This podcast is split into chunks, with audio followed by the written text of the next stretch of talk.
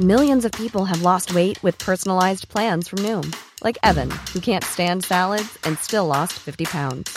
Salads, generally, for most people, are the easy button, right? For me, that wasn't an option.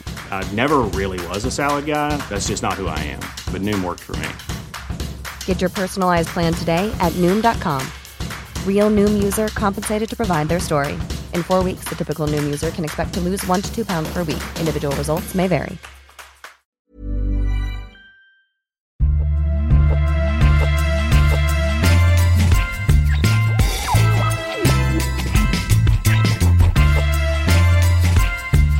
Salut, c'est Thomas Rozek. Sans trop m'avancer, je pense que comme moi, la plupart d'entre vous, quand on leur parle du Sénat, ont assez rapidement en tête cette image pas très reluisante d'une assemblée de vieux messieurs bedonnants, suivant d'un œil mi-clos des débats d'une ardeur toute relative quand ils ne piquent pas carrément un petit somme après un déjeuner qui nécessairement aura été long, copieux et arrosé.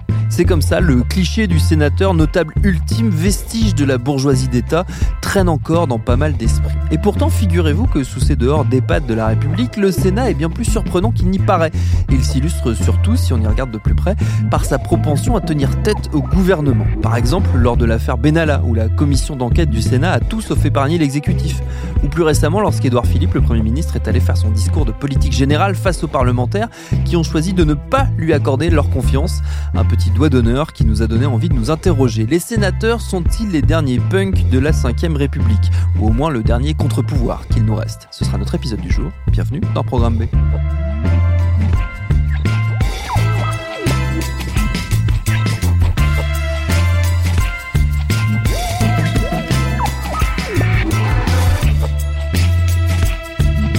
Pour démarrer, quelques bases théoriques, parce que bon, je me moque des clichés associés au Sénat, mais c'est pas pour autant que je maîtrise à fond l'intégralité des enjeux rencontrés par la vénérable institution. J'ai donc appelé à la rescousse Vincent Boyer, il est juriste, maître de conférence en droit public à l'Université de Bretagne Sud, et je lui ai demandé, histoire de commencer très fort, ça sert à quoi le Sénat? En tant qu'assemblée parlementaire, il participe au travail législatif, euh, en tant qu'assemblée parlementaire également, il participe au contrôle de l'exécutif et enfin à l'évaluation des politiques publiques. Alors sur le travail euh, législatif, plus précisément, euh, l'idée de l'existence d'une seconde chambre, c'est d'améliorer la qualité de la loi. deux regards sur un même texte législatif valent mieux qu'un seul regard sur un texte législatif.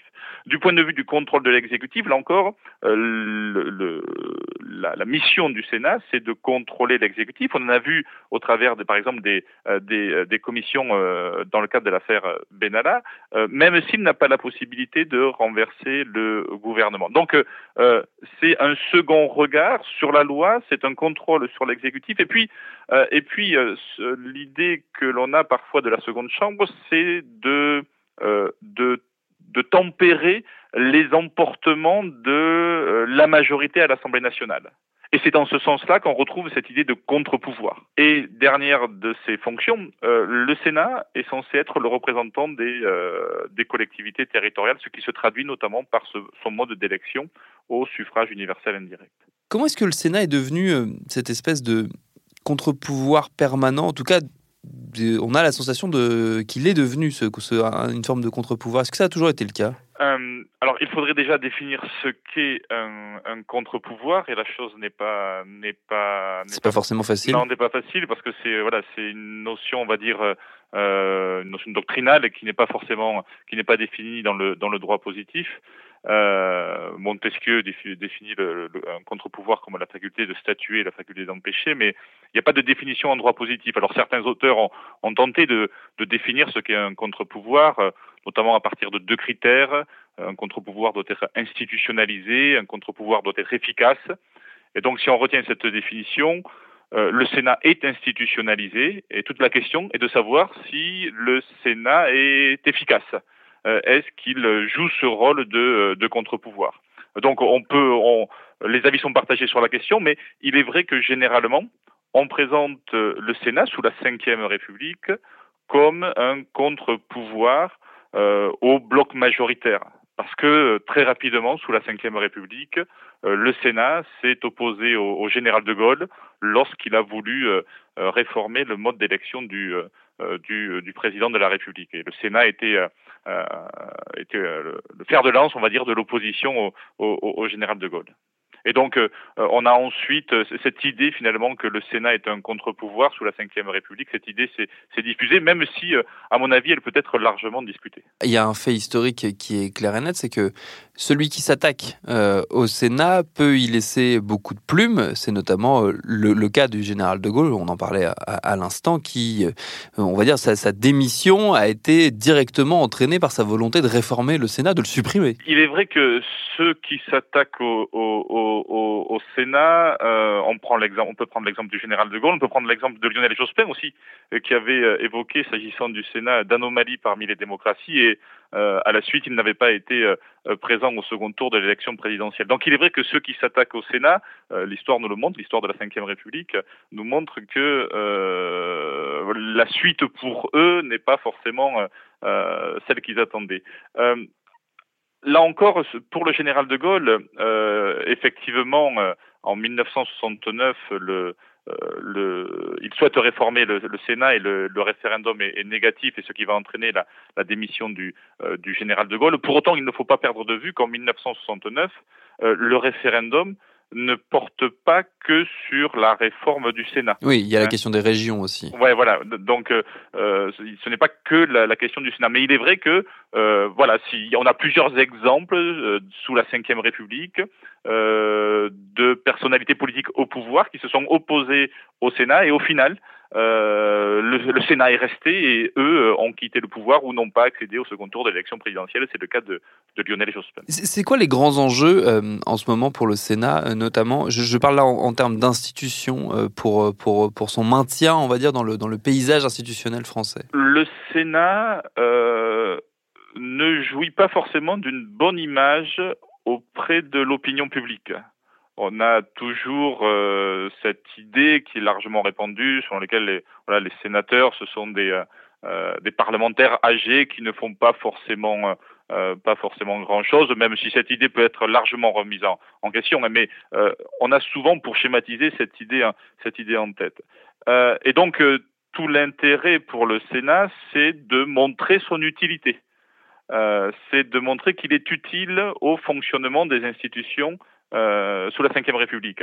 Et notamment, on l'a vu au travers de l'affaire euh, Benalla, euh, le Sénat a joué son rôle, qui est de contrôler l'exécutif au travers des commissions d'enquête, mais il a mis en avant ce rôle pour justement montrer qu'il était utile, qu'il était utile dans le fonctionnement des institutions parce que la réforme du Sénat, euh, la question de voilà de la suppression de la réforme du Sénat, c'est une question récurrente sous la Ve République. Et même, je dirais euh, plus loin, euh, il est intéressant de noter que depuis 1789, depuis la Révolution française, le, la, le bicamérisme, c'est-à-dire l'existence de deux chambres au sein du Parlement, le bicamérisme s'est très largement imposé en France il n'y a eu que de très rares épisodes dans notre histoire constitutionnelle euh, qui ont été marqués par le monocamérisme, c'est-à-dire l'existence que d'une seule chambre.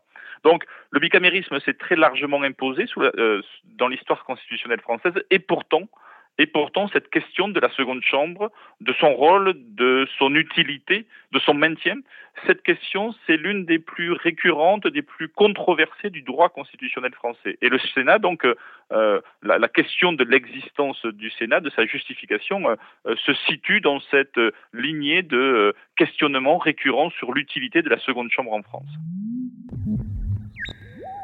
Maintenant, reste à savoir comment les sénateurs eux-mêmes perçoivent leur rôle. Le plus simple, c'est évidemment de leur poser la question.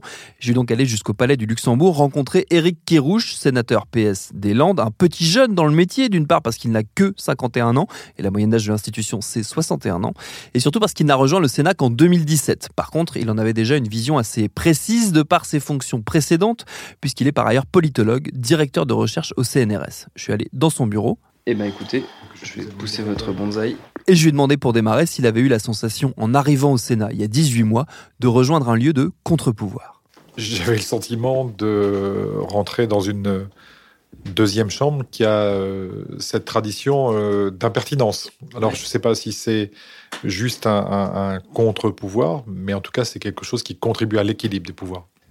Justement, vous, vous, parlez de cette tradition d'impertinence. C'est pas forcément l'image le Sénat, alors peut-être au sein du corps politique un peu plus, mais là je vais parler de, mon, simple point de vue de, citoyen et, d'électeur.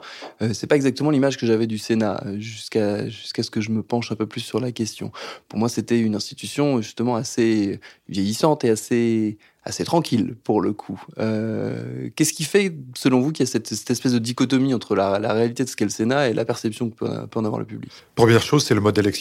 Le, le, dans la mesure où les, les, citoyens ne se prononcent pas directement sur le choix des sénateurs, c'est une institution qui paraît tout simplement euh, lointaine, euh, spécialisée et euh, en effet un peu vieillotte. Ce qui est très paradoxal, parce qu'en fait, quand on compare les renouvellements, à part le dernier, de l'Assemblée nationale et du Sénat, dans le temps, le Sénat évolue beaucoup plus vite que euh, l'Assemblée nationale. Mm. Donc là, il y a eu une transformation avec euh, les précédentes euh, élections, mais par exemple, le taux de féminisation a beaucoup progressé au Sénat. Par exemple, également, on se rend compte que le, renouvellement étant triennal, il y a un rajeunissement qui est effectif mm. aussi de l'institution sénatoriale, même si elle est moins prononcée désormais que à l'Assemblée nationale. Donc c'est une institution qui se transforme beaucoup plus vite qu'on ne le croit et qui s'adapte euh, assez facilement. Mmh. Mais en effet, reste, euh, reste l'apparence et euh, la perception, puis le sentiment que, comme l'Assemblée nationale systématiquement est sous les, feux de la rampe, eh bien, on a une institution qui est à côté. Mais ça n'empêche pas de travailler. Il y a une constante un peu dans la Ve République, c'est que beaucoup de, présidents ont tenté de s'attaquer au Sénat, en tout cas de, de, soit de le transformer, soit carrément de le supprimer. Euh, qu'est-ce qui fait, selon vous, qu'il y a cette, euh, toujours eu cette espèce de bras de fer entre euh, l'exécutif, donc dans, dans, ce qu'il a de plus supérieur, c'est-à-dire le gouvernement, l'Élysée, et le Sénat? Alors effectivement, il y a eu des échanges très très violents entre euh, Gaston Monerville et euh, le général de Gaulle. Ça a marqué un petit peu euh, les relations entre l'exécutif et, le Sénat pendant, pendant très longtemps. Ce qui fait, c'est tout simplement que le gouvernement arrive, qu'il a souvent, la plupart du temps, une majorité à l'Assemblée nationale et qu'il veut mettre en place son programme. Hmm. Et que à côté, on a une institution qui, bien souvent, n'est pas de la même couleur, le Sénat, ou qui est de la même couleur, mais qui n'a pas la même, euh, pas la même conception, et qui se place dans la perspective un petit peu de où est perçu par le gouvernement comme quelque chose qui met du retard dans la procédure législative, alors que les temporalités politiques sont extrêmement courtes. Quand on a que cinq ans pour mettre en place son programme, eh bien on supporte pas de pouvoir être arrêté. Pourtant, c'est le jeu de la démocratie. Euh, mais vous-même, vous aviez, vous aviez la, la, sensation, euh, je parlais de, ces, de cette, euh, de cette, comment, c'est un peu cette image d'épinal du Sénat, un peu ronronnant, un peu vieillissant. vous-même, n'ayez pas de, crainte avant d'y aller, avant d'être, d'y être vous-même, de, de, justement de retrouver cette ambiance peut-être un peu, un peu tranquille et qu'il n'y ait pas beaucoup d'action finalement? Alors ça, c'est, ça, c'est vraiment l'apparence parce que dans les faits, les échanges politiques sont aussi euh, violents euh, au, Sénat qu'ailleurs. Mais peut-être que la tonalité est, différente. Ça n'empêche pas que les coups soient portés par ailleurs. Mm. Donc il faut se méfier de, il faut se méfier de cette apparence. Et, moi, je, souhaitais aller, euh, aller au Sénat parce que dans ma, dans ma profession, j'ai pu euh, comparer le travail législatif de l'Assemblée nationale et du Sénat. Et je sais que, s'agissant du Sénat, on est beaucoup plus sur le fond. Et c'est ce qui mm. m'intéressait. Qu'est-ce qui explique justement que le Sénat soit plus porté sur le fond que, que, que l'Assemblée nationale? Est-ce que c'est justement cette, euh, cet euh, éloignement des projecteurs, ce qu'on évoquait tout à l'heure, le fait que les députés, eux, soient constamment, euh, constamment sous le feu de, la presse, des médias, et donc soumis à une espèce de pression qui les pousse à aller très vite, parfois en oubliant le fond, et que le Sénat est plus justement euh, plus en retrait et a plus le temps de se pencher sur les choses. Il y a aussi le, il y a aussi la structuration même du mandat de, du mandat de député. Mmh qui fait qu'il euh, il y a euh, un investissement nécessaire dans la circonscription et qui est un investissement euh, de tous les jours parce que, et sur tous les domaines parce que les, les députés ne savent pas quel domaine rapporte le plus électoralement. Et donc, ils sont obligés de s'engager dans une multitude d'activités de façon assez frénétique. C'est prouvé par les, différentes études qui sont, qui sont disponibles. Et donc, ça empêche l'activité comme on peut euh, l'avoir au Sénat. Non pas qu'on ne soit pas sur le terrain, mais quand on va voir essentiellement euh, des collectivités, des entreprises, on, a un rythme qui est différent de celui de l'Assemblée nationale et qui permet, euh, qui, permet en effet d'aller plus sur le fond, sachant que par ailleurs, c'est la tradition, les rapports, c'est aussi la tradition du, du Sénat. C'est-à-dire? Alors les rapports, si vous voulez, en fait, sur tous les domaines, hmm. chercher des renseignements précis, vous allez sur euh, le site du Sénat et vous avez une multitude de productions qui, la plupart du temps, sont de très bonne facture. Mm. Et on a vraiment des réflexions de fond, des informations de fond qui permettent de nourrir justement la pensée législative. Et je crois que c'est aussi à ça qu'on sert, c'est se mettre différemment, avoir une posture différente mm. par rapport à l'activité législative en tant que telle.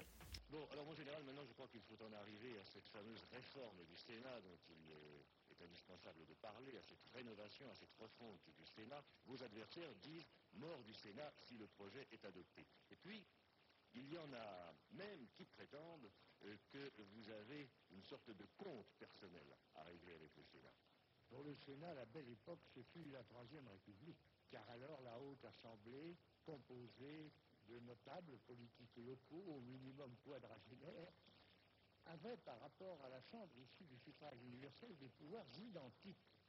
Actuellement, le rôle que joue le Sénat est absolument accessoire.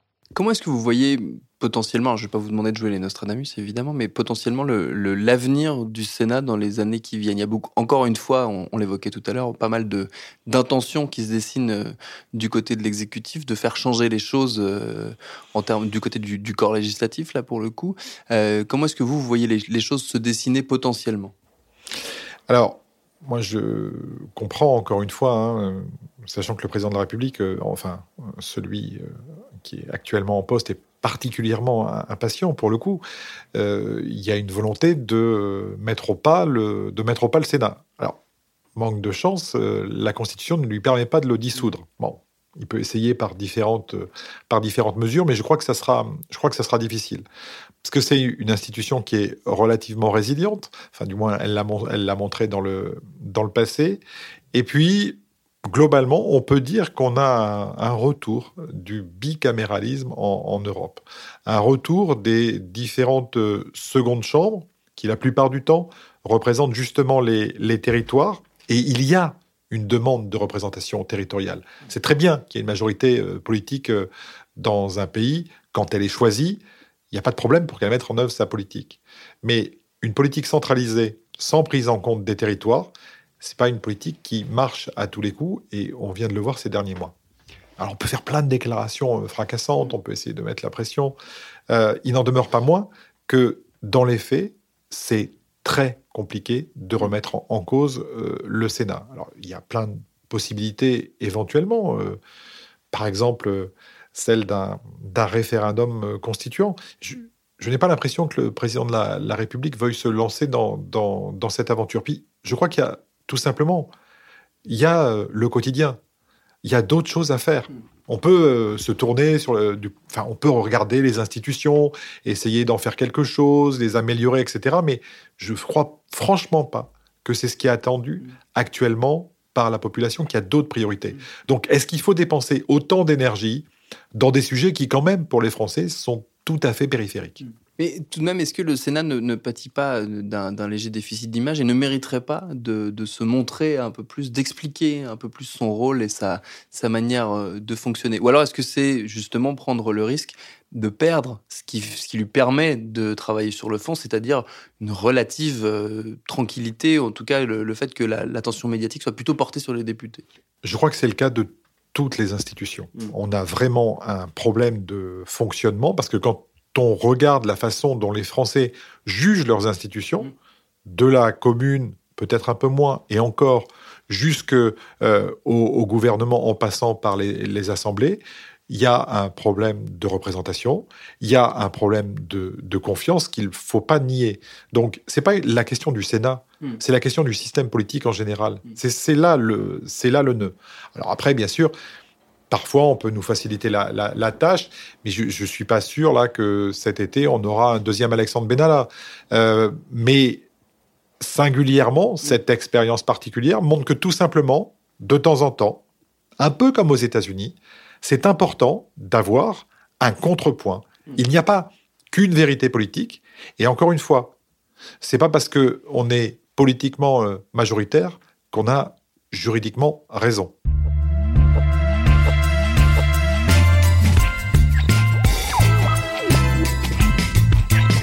Sur le chemin du retour, Eva Gaïa, la collaboratrice parlementaire d'Éric Kérouche, m'a envoyé par message une citation de Charles Pasqua qui, pour eux deux, résumait bien l'état d'esprit de l'institution. À l'Assemblée, on tue avec le poignard. Au Sénat, on empoisonne avec le sourire. Voilà. Merci à Vincent Boyer et Éric Kérouche pour leur réponse. Programme B, c'est un podcast de Binge Audio préparé par Lauren Bess, réalisé par Vincent Hiver. Abonnez-vous sur votre appli de podcast préféré pour ne manquer aucun de nos épisodes. Facebook et Twitter si vous voulez nous parler. Et à demain pour un nouvel épisode. Binge